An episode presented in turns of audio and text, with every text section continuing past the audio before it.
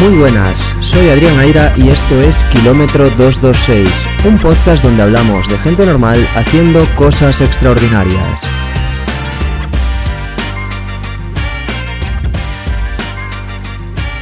Muy buenas, gracias por estar ahí, episodio número 24 de Kilómetro 226 y hoy os voy a hablar de un entrenamiento clave para el Ironman de Hamburgo. Y es que este pasado domingo, día 22, 22 de enero de 2023, eh, tuve un entrenamiento que para mí ha sido clave a nivel físico, pero sobre todo a nivel mental, a nivel de confianza, a nivel de sensaciones y que me ha venido genial para saber el sitio en el que estoy y además sentirme súper satisfecho también de lo conseguido. Eh, aunque voy a hablar pues así, eh, feliz, contento por el resultado, no lo hago desde el punto de vista de la vanidad, sino desde el punto de estar satisfecho por el trabajo realizado estos últimos meses, también por, bueno, entrenamientos que no me han salido sobre todo y que en el momento eh, te toca simplemente apretar los dientes, seguir, sacar el entreno, aunque no siempre con las mejores sensaciones, pero confiar en el proceso. Y la realidad es que, bueno, al final es un proceso largo, cuando estás preparando un Ironman, como es mi caso, es un proceso largo, pero este entrenamiento que acabo de hacer el domingo día 22, sin duda hace que todo cobre sentido y hace, bueno, me hace sentir muy contento, me hace sentir confiado de que estoy en la dirección y la dinámica adecuada y vengo aquí a contarlo en este diario, en este camino hacia el Ironman de Hamburgo, en el que os voy contando pues cuando sufro de mis lesiones en el solio, de mis pequeñas molestias, que por suerte toca madera, no he tenido que lamentar nada grave, por ahora, eh, que siga siendo así. Y, y bueno, cuando toca contar cosas buenas, como es el día de hoy, pues también lo cuento. Así que vamos allá. Yo creo que este lo voy a bautizar como entrenamiento de locos para Hamburgo, porque bueno, es una sesión doble de bicicleta y media maratón, porque bueno, ya os comenté la semana pasada en el episodio número 23 que iba a ir a Viana do Castelo a correr la media maratona Manuela Machado, una prueba icónica en Viana que tiene muchísimos corredores, estuve viendo la, la clasificación y bueno, reúne a 1300 participantes que cruzaron la línea de meta eh, inscritos había bastantes más, pero bueno, al final pues hay gente que no finaliza, etc. 1300, casi 1300 corredores finalizaron la carrera. Y bueno, es una prueba que a mí me sorprendió por la acogida, por el público, la entrega de la gente en las calles. A pesar de que no es un recorrido, un recorrido puramente urbano, se sale de, de Viana. Eh, la verdad, muy buen clima, muy buen ambiente. Pero bueno, antes, vamos a poner en perspectiva qué es Viana do Castelo, dónde queda este pueblo, esta ciudad y cómo fui hasta allí, porque el entreno, ya os digo, no solo era correr media maratón, sino la sesión previa de bicicleta. Y es que, como os comentaba en el episodio anterior, mi intención era ir hasta Viana en bici, ¿vale? En principio lo iba a hacer acompañado, pero finalmente eh, no fue así. Fui solo, un tramo fui acompañado por un amigo, por Arturo, pero finalmente tuvimos que separar caminos eh, y nada, me tocó hacer todo el recorrido prácticamente en solitario, sin ir a rueda y me vino súper bien para entrenar también a nivel psicológico, pero también a nivel físico, el, el, pues eso, el buscármelas yo, el encontrar mi ritmo, avanzar cómodo y sobre todo pensar en que tengo prisa por llegar a Viana del Castelo para llegar a tiempo a la línea de salida, pero no desgastarme en exceso para poder correr después medianamente bien. Y la verdad es que hago spoiler, el resultado fue para mí perfecto, me encontré muy bien en ambos sentidos y, sobre todo en la bici. La distancia entre Viana do Castelo y Vigo pues son aproximadamente unos 75-80 kilómetros eh, si lo haces yendo por el municipio de Gondomar. En ese caso, pues tienes que subir un puerto, un, pequeño puerto de unos 5 o 6 kilómetros de ascenso, que yo prefería evitar por hacer todo el máximo posible de camino acoplado, en cabra, simulando sensaciones pues similares a una prueba de, de triatlón de media distancia o de larga distancia, etc. O una prueba al menos como la que voy a hacer en Hamburgo, porque sí que es cierto que hay Ironmans con mucho desnivel, pero el de Hamburgo no lo es. Entonces, eh, bueno, yo quería simular esa sensación, em, empezar a acostumbrarme a ir completamente acoplado durante grandes tramos, distancias, tiempos eh, en la bicicleta de triatlón Y así fue. Entonces varié el trayecto, en lugar de hacer esos 80 kilómetros un poco por el interior, fui completamente por la costa, desde Vigo hasta Bayona, después hasta Olla, de allí a La Guardia, a Guarda, que es el pueblo que limita justo en la desembocadura del río Miño eh, con Portugal. Y después tuve que avanzar hacia el interior para cruzar desde Goyán, otra parroquia también del Baixo Miño, y seguir ya en ese momento el camino directamente por Portugal, cruzando a Vilanova de Cerveira y de Vilanova de Cerveira coger otra vez dirección hacia la costa, de nuevo, para llegar a, a do Castelo. Os estoy haciendo un poco una radiografía de lo que es el Baixo Miño, el Bajo Miño, esa zona de la desembocadura del río Miño, que es también la frontera natural, física, entre España y Portugal y que, bueno, para nosotros los que vivimos en esta zona es una frontera física, pero no prácticamente cultural, ¿no? Porque nosotros, pues a menudo cruzamos la frontera, eh, los portugueses vienen a repostar a España el combustible prácticamente a diario, eh, vamos a los supermercados a Portugal, digamos que es una frontera que a efectos culturales no existe, o sea, los lazos que nos unen son, son muchos y, la verdad es que es un gusto poder cambiar de país eh, y de territorio pues con esa facilidad. Y bueno, eh, era un recorrido, como decía, de 100 kilómetros, entonces, pues claro, es una distancia considerable. La salida de la carrera estaba programada para las, eh, para las 10 y media, hora portuguesa. Con el cambio de hora, Portugal tiene una hora, una hora menos que nosotros, entonces tenía una hora de margen que el reloj iba a dar hacia atrás en cuanto cruzase la frontera. Entonces eso me vino muy bien porque eh, de esa forma pude salir a las 8 de la mañana. El problema, que a las 8 de la mañana aquí en Vigo es completamente de noche, porque bueno, eh, amanece más tarde que en otras zonas, por ejemplo del Mediterráneo, también en consecuencia después anochece más tarde. Entonces, 8 de la mañana, salida completamente a oscuras y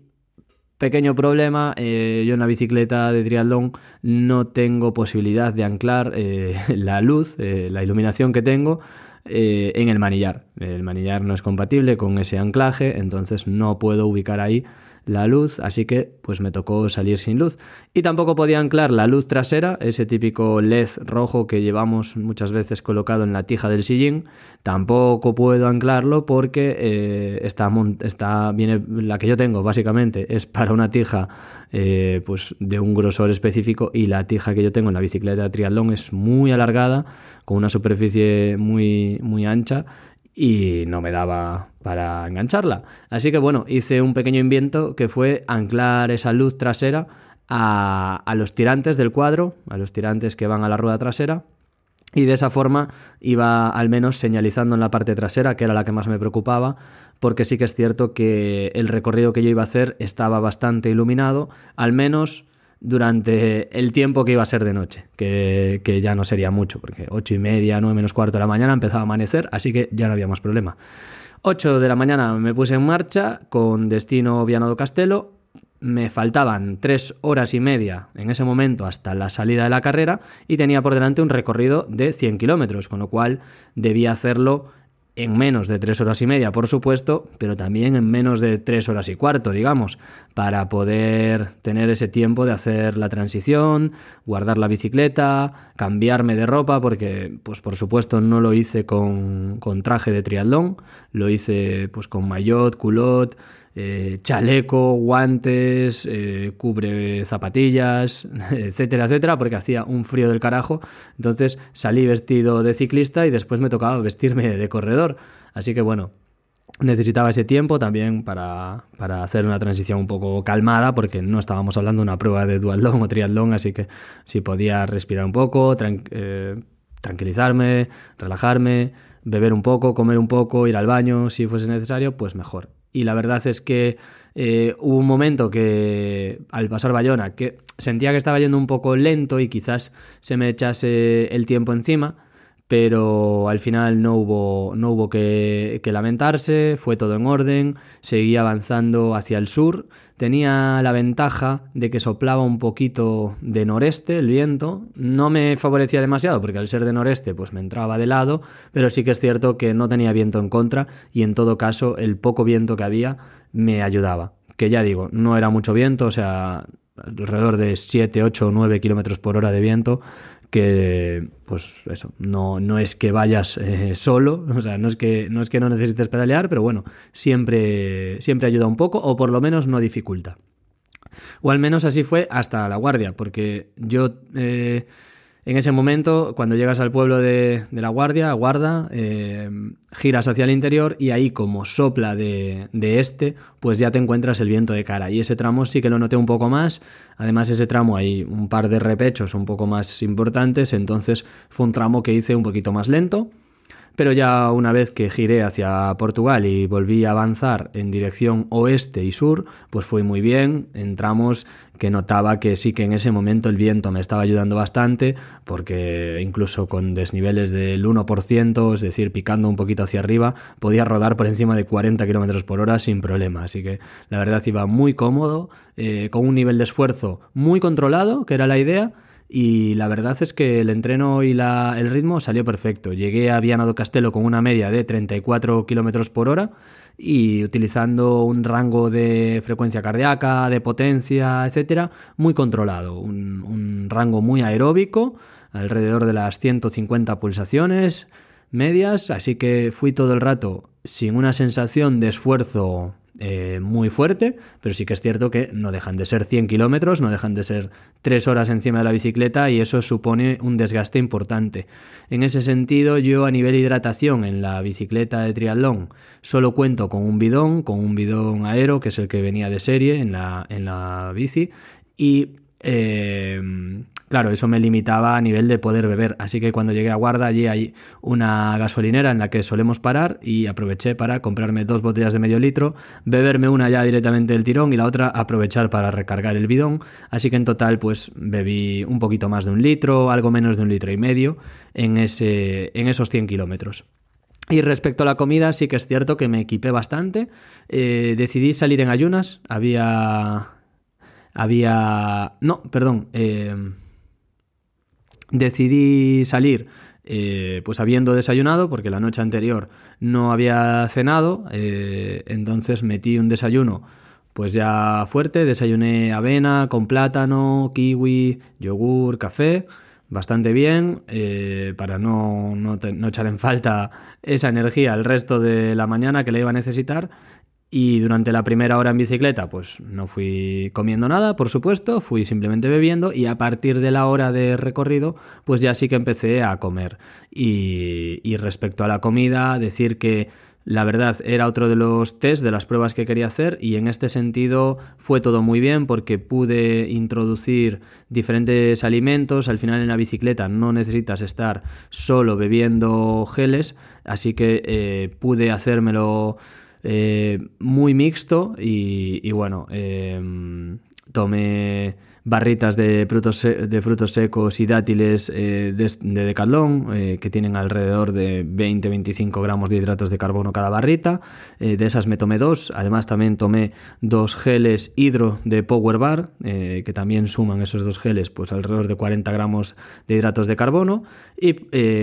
metí un gel de SIS, el Betafuel, que tiene eh, de SIS, perdón, eh, el, gel de 50 gramos de hidratos de carbono y además un, un beta fuel de, 40, eh, de 40 gramos de hidratos de carbono, más un plátano que llevaba en el maillot. Entonces, como veis, bastante comida. Eh, cuatro geles, dos barritas y un plátano, más el desayuno. Así que muy bien en ese sentido, bastante comida. Eh, en ningún momento sentí que me faltase fuerza o que tuviese hambre, así que necesitaba, eso sí, cubrir y rellenar bien los depósitos, porque a mí aquí iban avanzando el tiempo, pues vas descargando los depósitos de glucógeno y después todavía te queda hacer la media maratón, la carrera a pie. Así que bueno, en ese sentido, un buen experimento. No metí nada de cafeína en esa alimentación porque no quería tener el subidón eh, y después el bajón de bajarme de la bici y después volver a correr. Eh, sentía que eso me podía dar esa sensación de bajón posterior a la cafeína. Entonces no metí ningún gel con cafeína durante el, durante el tramo que estuve encima de la bici. Y como digo, 34 eh, kilómetros por hora para hacer 100 kilómetros, así que finalmente conseguí hacer el recorrido en 3 horas, 3 horas y poco, eh, y estar en, en Viana do Castelo pues a las 11 de la mañana españolas, 10 de la mañana portuguesas, un poquito más tarde serían las 10 y 5, 10 y 10 cuando llegué al coche para dejar la bici y cambiarme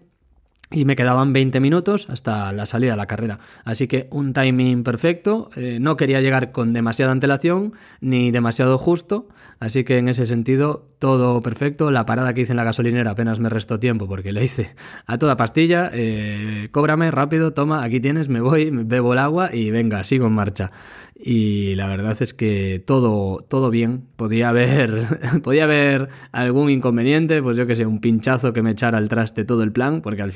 solo jugaba con 20 minutos de margen y, y no fue así, así que genial, eh, mucha suerte en ese sentido y me vino genial. Y nada, cuando me bajé de la bici, pues obviamente las patas sientes que te van a explotar, como pasa siempre, después de tres horas encima de la bici, pues tienes eh, las piernas acartonadas y yo pensaba, es que ahora no voy a poder correr. Además había tenido bastante frío porque, bueno, eh, salí a las 8 de la mañana con 4 grados, ya una temperatura muy bajita. Y bueno, me tocó pues coger bastante frío todo el camino porque al final vas pegado al mar por la costa y bueno, pues eh, hace frío. Es invierno y hace frío y es lo que toca. Entonces yo sobre todo donde más noto el frío es en los pies eh, y así fue. O sea, fue llegar al coche, tener que cambiarme los calcetines, calzarme, etcétera y no sentía los pies. O sea, llevaba los pies dentro de las zapatillas y no los sentía. Me sentía súper incómodo con, esa sensación. Y, la verdad es que después eh, fue eh, el, el principal inconveniente que tuve, el tema de los pies. Así que nada, eh, en ese momento de transición me bebí eh, unos tragos de un bidón que tenía de agua con, carbohidratos para rellenar un poquito más y de nuevo otro plátano, que en este caso solo me comí algo más de la mitad, no comí el plátano entero, pero bueno, un plátano. Y nada, eh, a línea de salida, unas rectas haciendo calentamiento para correr y ponerme a tono para la carrera a pie y a ponerme en marcha y salió la media maratón, una salida mm, bastante agobiante porque es estrecha y había mucha gente y todo el mundo se quiere colocar delante. Luego, pues obviamente, como pasan todas las carreras, dan la salida y te ves que vas adelantando a gente que va mucho más lento. Seguramente yo también sería el lento de otra persona, por supuesto, ¿no? Pero pero claro, eh, como en este caso, en esta carrera, no había sistema de salida por cajones, pues te ves que los, el primer kilómetro, los dos primeros kilómetros, pues apenas puedes avanzar, apenas puedes intentar encontrar tu ritmo. Pero bueno, eh, aún así, bastante bien porque ya me notaba que me sentía en ese momento de la salida con fuerzas y que iba a poder correr bastante bien. Y bueno, yo dije la semana pasada que quería correr todo lo rápido que pudiese y es verdad que era, era difícil, o sea, no es que no quisiese decir yo el tiempo, el ritmo, etcétera, sino que era muy difícil, principalmente porque vengo de la bici y después porque apenas tengo referencias de, los últimos, de las últimas semanas en la carrera a pie. Eh, había hecho un entreno de 17 kilómetros que me había costado bastante, la verdad, me había costado bastante terminar los 17 kilómetros y de hecho los terminé pero perdiendo mucho ritmo hacia el final, entonces no me sentía muy seguro respecto al ritmo que podría tener, pero iba a intentar correr todo lo rápido que posible dentro de un ritmo sostenible. Y la verdad es que al final muy contento. Eh, me salió una media maratón a ritmo de 4 minutos y 7 segundos el kilómetro, un tiempo en meta oficial de 1 minuto, una hora, perdón, 27 minutos y 49 segundos. Algo menos el tiempo neto eh, en mi reloj, desde el inicio del arco hasta el final en meta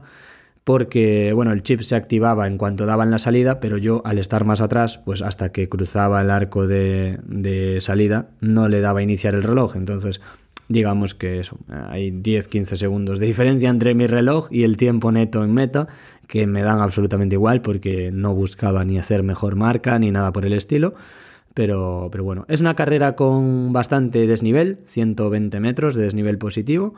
Y en ese sentido hay que controlar muy bien porque hay subidas que tienen un desnivel bastante marcado, desnivel por encima del 3%, el 4%, entonces son repechos importantes en los que tienes que guardar, pero es cierto que después yo en las bajadas siempre lo aprovecho, en las bajadas yo eh, adelanto corredores, en las subidas me adelantan y en las bajadas adelanto corredores. De hecho algún corredor ya me hizo alguna vez algún comentario, pues en tono de broma o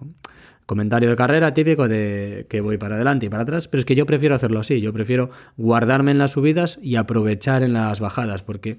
en las bajadas la sensación de esfuerzo es mucho menor eh, y yo puedo ir más rápido que, que, si mantengo el ritmo constante. O sea, siento que si corriese tan, a la misma velocidad para arriba que para abajo, mi esfuerzo sería mucho mayor, porque para arriba me desgastaría. Así que esa era mi estrategia. Los kilómetros que iban hacia arriba me guardaba un poquito y en los kilómetros que iban hacia abajo aprovechaba y, subía el ritmo. Y la verdad es que todo muy bien, porque me salieron desde el inicio parciales de 4.06, 3.59, 4.02, 4.01, 4. Ya después empezó la subida eh, en el kilómetro 6 y 7 ritmo de 4.20 y 4.32. En el kilómetro 8 se, se, baja, así que como decía, vuelvo a acelerar el ritmo y por ejemplo le hice a 3.56. Y luego eh, es así hasta el kilómetro 11, que se sube más y luego en, a partir del kilómetro 11, la segunda mitad de la carrera, se baja más, o sea, todo lo que has subido antes, pues lo bajas. Aunque sí que es cierto que la carrera no es constantemente subida, sino que es un sube y baja, ¿vale? Pero bueno, sí que la vuelta es más rápida porque hay más eh, desnivel negativo. Y bueno, en, a partir del kilómetro 12, 13 empecé a meter algún kilómetro bastante rápido. Pero sí que es cierto que ya en el 17, 18 empezaba a notar mucha fatiga en los cuádriceps. Aún así, conseguí mantener el ritmo y el kilómetro 19, por ejemplo, lo hice a ritmo de 3.57 y el kilómetro 20 a ritmo de 4.07, con lo cual iba en el ritmo medio, muy cómodo. Pero ya me habían comentado que esta carrera tenía un punto bastante cruel, que era que la llegada a meta se hacía pasando justo por el delante del arco de meta, pero tenías que continuar prácticamente un kilómetro 600 metros de ida y 600 metros de vuelta para completar la distancia. Entonces, ese kilómetro y pico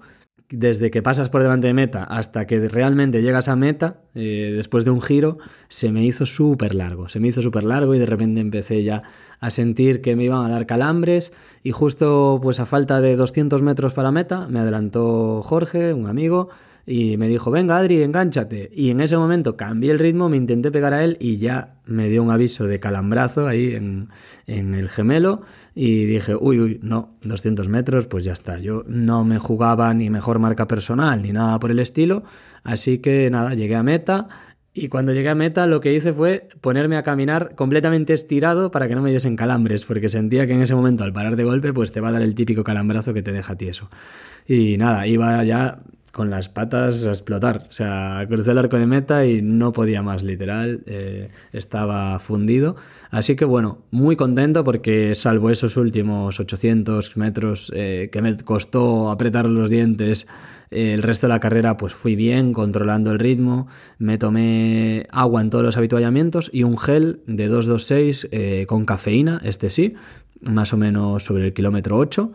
Y, bueno, ese chute de cafeína seguro que me vino bien también para poder mantener el ritmo ahí hacia el final cuando vas más fatigado. Y como decía, muy contento porque al final corrí por debajo de hora y media, una media maratón en hora 27. No, bueno, para, habrá quien sea un ritmo muy rápido, habrá para quien sea un ritmo absurdamente lento. Para mí es un ritmo que me hace sentir muy contento después de haber hecho el segmento de bici a ritmo, pues para mí fuerte, a 34 km por hora. Para mí es un ritmo, es una velocidad bastante decente eh, y con un nivel de esfuerzo muy controlado, pero con, constante, ¿no? Así que no puedo pedir más. Un entrenamiento brutal, un entrenamiento que me hace sentirme pues en la línea adecuada para el Ironman, para, para Hamburgo